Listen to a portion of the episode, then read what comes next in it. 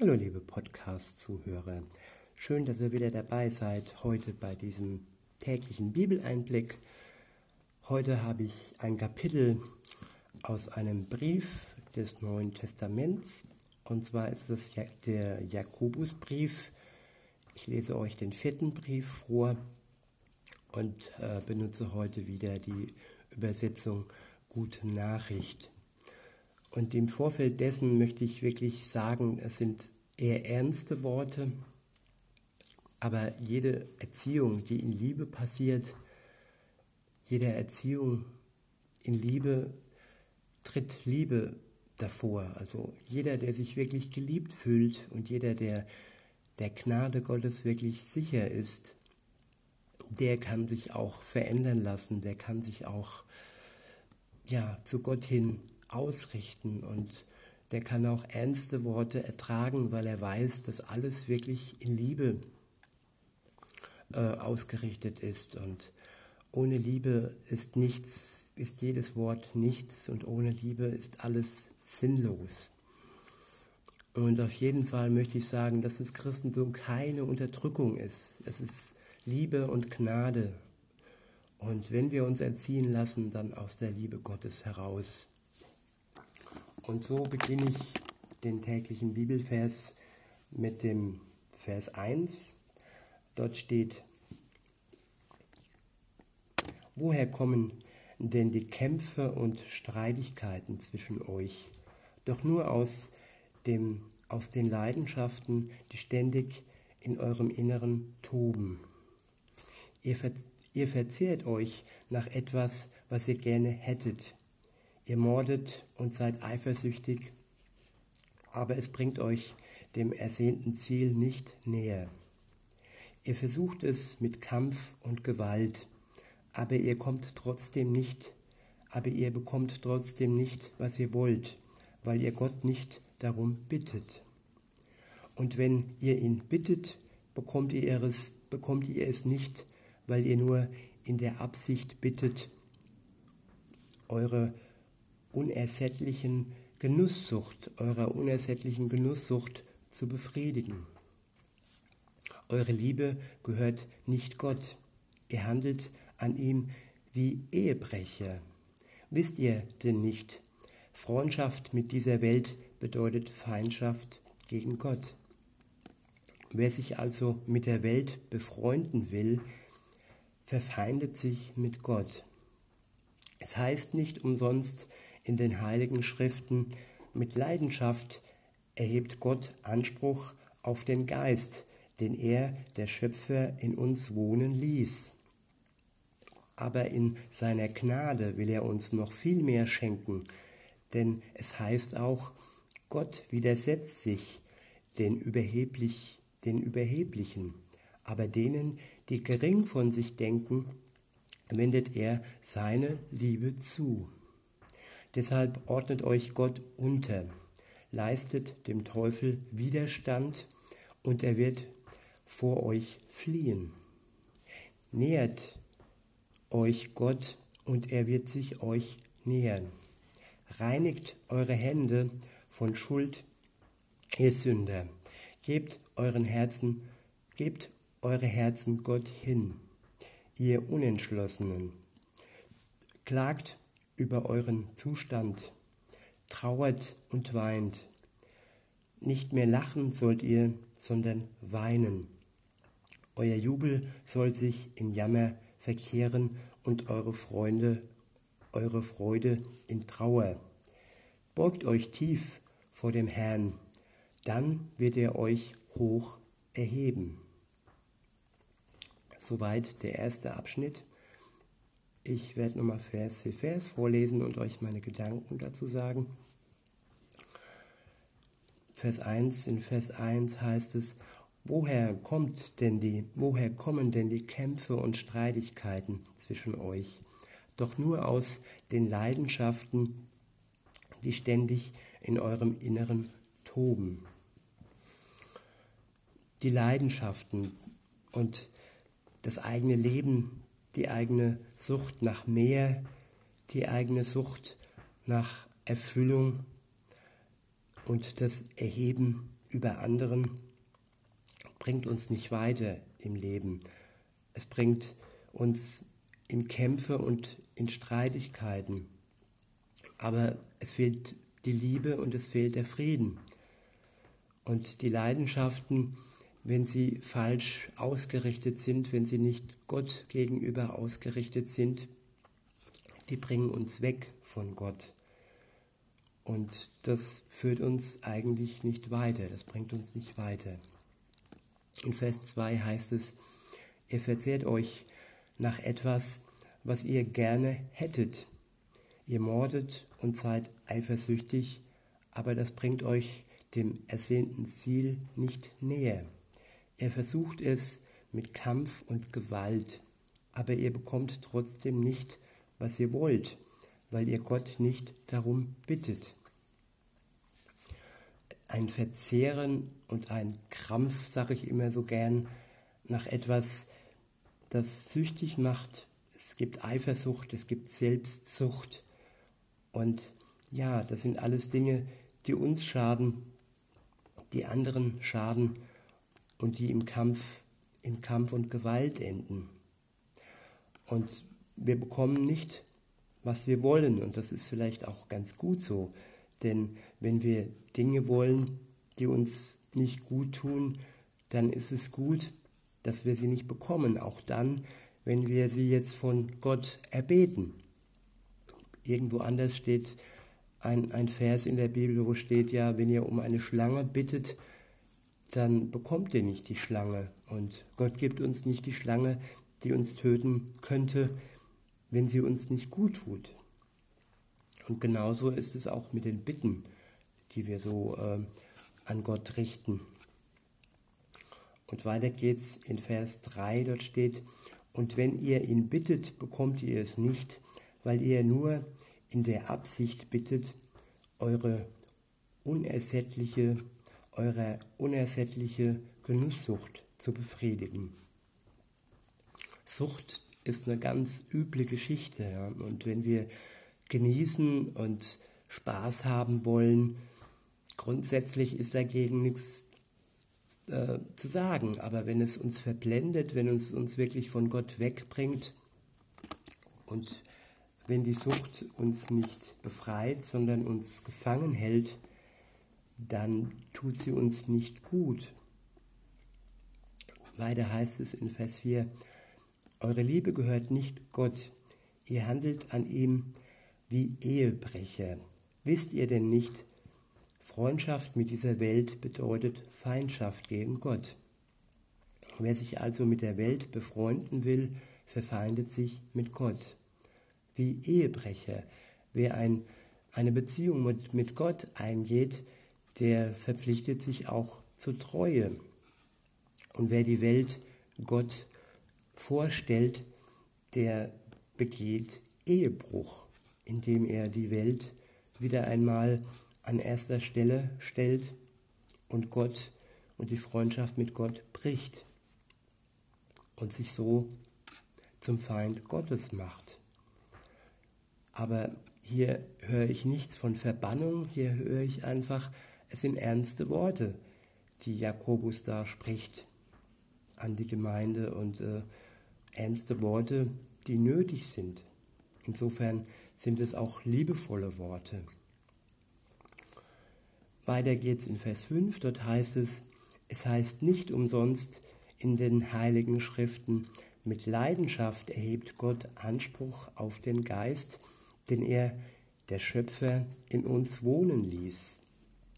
Gott ist auch ein leidenschaftlicher Gott und er möchte, dass die Beziehung zwischen ihm und uns wirklich leidenschaftlich bleibt, dass sie nicht erlöscht und dass sie nicht fade wird, sondern dass die Liebe immer von beiden Seiten her groß bleibt und nicht abschwächt.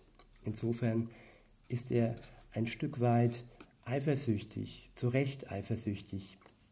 Und wenn er doch sieht, dass unser Herz wegdriftet, und er hat den Geist in uns gelegt. Und da heißt es, ich wiederhole nochmal, es heißt nicht umsonst in den Heiligen Schriften, mit Leidenschaft erhebt Gott Anspruch auf den Geist, den er, der Schöpfer, in uns wohnen ließ. Und diese Wohnung ist in uns selbst. Und wir selbst haben das Hausrecht und wir selbst bestimmen, inwieweit der Geist Gottes in uns wirken kann. Ob wir ihn jetzt in die Abstellkammer äh, stecken und den Schlüssel wegwerfen oder ob er Raum hat in unserem Leben, in allen Bereichen und in jeder Wohnung unseres Lebens. Das bestimmen wir. Gott ist kein niemand, der irgendwie bestimmt über uns. Er möchte immer, dass wir es freiwillig tun. Und eine Beziehung, die nicht freiwillig vonstatten geht, ist keine gute Beziehung, besonders eine Liebesbeziehung. Und weiter heißt es dann in Vers 6, aber in seiner Gnade will er uns noch viel mehr schenken, denn es heißt auch, Gott widersetzt sich den Überheblichen, aber denen, die gering von sich denken, wendet er seine Liebe zu. Ich wiederhole nochmal den letzten Teil. Gott widersetzt sich den Überheblichen, aber denen, die gering von sich denken, wendet er seine Liebe zu.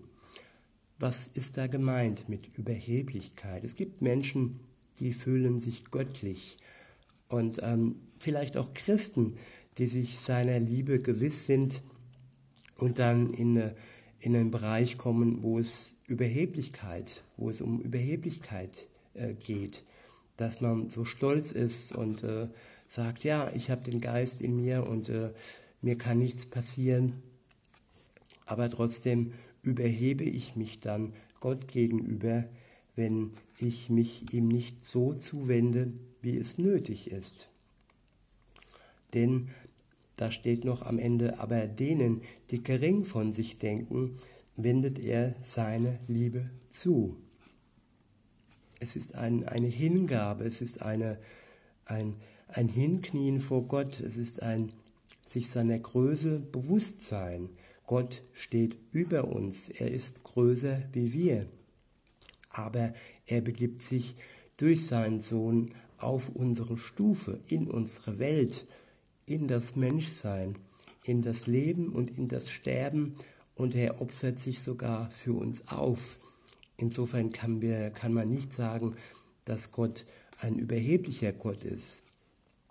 Aber es ist nun mal nötig, dass wir uns nicht über Gott stellen, dass wir nicht überheblich sind, weil das behindert unsere Beziehung. Dann heißt es weiter in Vers 7, deshalb ordnet euch Gott unter, leistet dem Teufel Widerstand und er wird vor euch fliehen.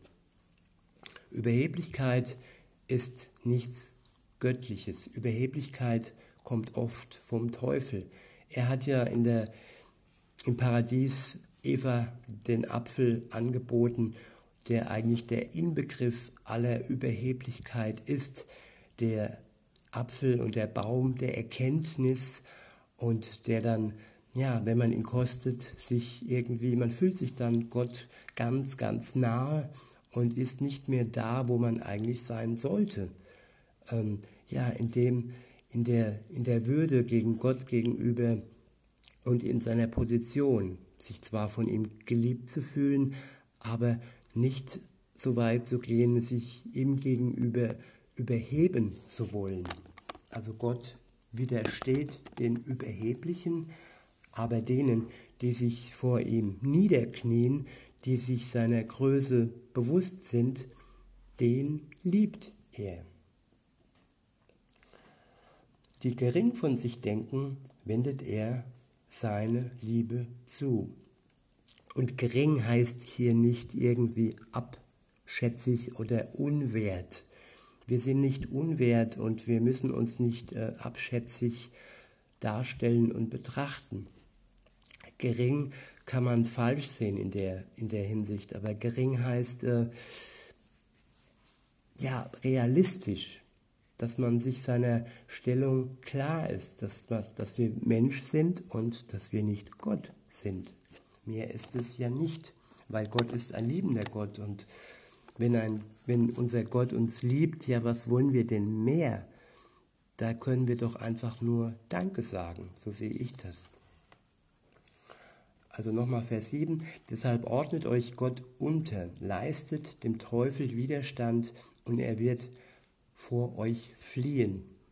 Wie gesagt, Widerstand leisten ist möglich. Man muss nicht einfach immer den Apfel annehmen und die sogenannte Macht des Teufels, die eigentlich nur schwach ist gegenüber der Macht Gottes annehmen und äh, sich so groß und stark fühlen.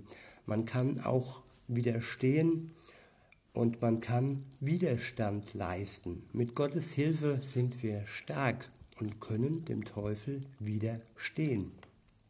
Und wenn wir das tun, dann flieht er. Er flieht nicht vor uns, er flieht vor der Kraft und der, vor der Macht Gottes. Also nicht wir sind die, die den Teufel besiegen, sondern Gott in uns, durch uns besiegt den Teufel. Auch das könnte dann Überheblichkeit äh, hervorrufen. Ui, wir haben den Teufel äh, wirklich äh, weggejagt. Nee, es ist Gott in uns. Weiter heißt es in Vers 8, nähert euch Gott und er wird sich euch nähern. Reinigt eure Hände von Schuld, ihr Sünder. Hebt eure Herzen Gott hin, ihr Unentschlossenen. Ich wiederhole nochmal den Vers. Nähert euch Gott und er wird sich euch nähern. Reinigt eure Hände von Schuld, ihr Sünder.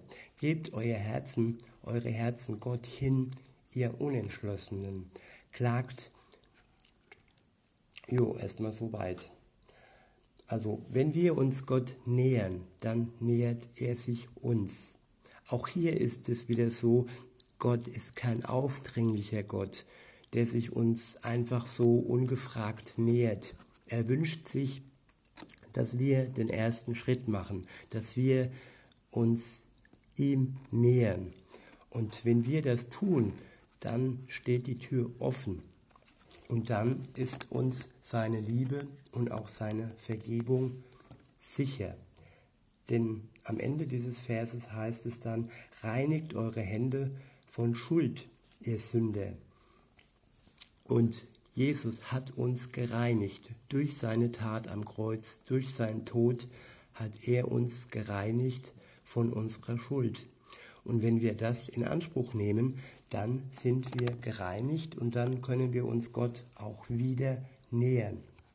Es gibt Momente, es gibt Zeiten, da, fall, da fällt jeder Christ wieder einmal in, in Schuld und da ist es dann einfach nötig, sich unter das Kreuz zu stellen und sich seiner Schuld zu bekennen und sich von Jesus reinigen zu lassen. Dann heißt es weiter in diesem Vers, gebt eure Herzen Gott hin, ihr Unentschlossenen. Es gibt auch Unentschlossenheit im Leben, ja. Man, man ist hin und her gerissen äh, zwischen der Welt und zwischen Gott und äh, es gibt diesen Spruch, man lebt nur einmal und lass die Kirche im Dorf und so weiter und so fort. Man zieht alles hinaus, man ist unentschlossen, aber die Frage ist, was wir dann verlieren. Wir verlieren Zeit und wenn wir unsere Herzen nicht Gott ganz hingeben, dann haben wir auch nicht das, was uns Gott schenken möchte, seine Liebe. Und wer lehnt schon gerne Liebe ab, vor allem die Liebe Gottes? Wer sie einmal geschmeckt hat und erfahren hat, der will sie eigentlich nicht mehr lassen. Weiter heißt es in Vers 9, klagt über euren Zustand, trauert und weint. Nicht mehr lachen sollt ihr, sondern weinen. Euer Jubel soll sich in Jammer verkehren und eure Freude in Trauer. Beugt euch tief vor dem Herrn, dann wird er euch hoch erheben. Dass wir uns tief vor dem Herrn beugen, setzt voraus, dass wir alles anerkennen und dass wir all unsere Schuld wirklich so, so äh, betrachten, wie sie ist. Die Schuld führt zum Tod und der Tod ist der Feind Gottes. Gestern haben wir ja gehört, dass Gott nicht den Tod erschaffen hat. Dass der Tod der Lohn der Sünde ist. Und die Sünde und die Schuld muss getilgt werden, bevor wir uns Gott nähern können. Insofern müssen wir uns erstmal in Schutt und Affe, äh, Asche, Affe, Schutt und Asche werfen und jammern über unseren Zustand und uns wirklich befreien lassen von Gott. Und wenn dies alles geschehen ist, wenn wir uns tief vor Gott, vor, vor Gott gebeugt haben, dann wird er uns hoch erheben. Und das ist das Entscheidende. Er wird uns hoch erheben. Wir sind nicht Sklaven, wir sind nicht gering, wir sind durch Gott hoch erhoben. Er hebt uns hoch und lässt uns nicht in der Tiefe. Er liebt uns und er macht uns vollkommen. Und in diesem Sinne möchte ich schließen, doch nicht mehr ganz bis zum Schluss vor, ähm, vorreiten, bis Vers 10, vielleicht morgen dann den Rest. Und ich wünsche euch noch einen schönen Tag und sag bis denne.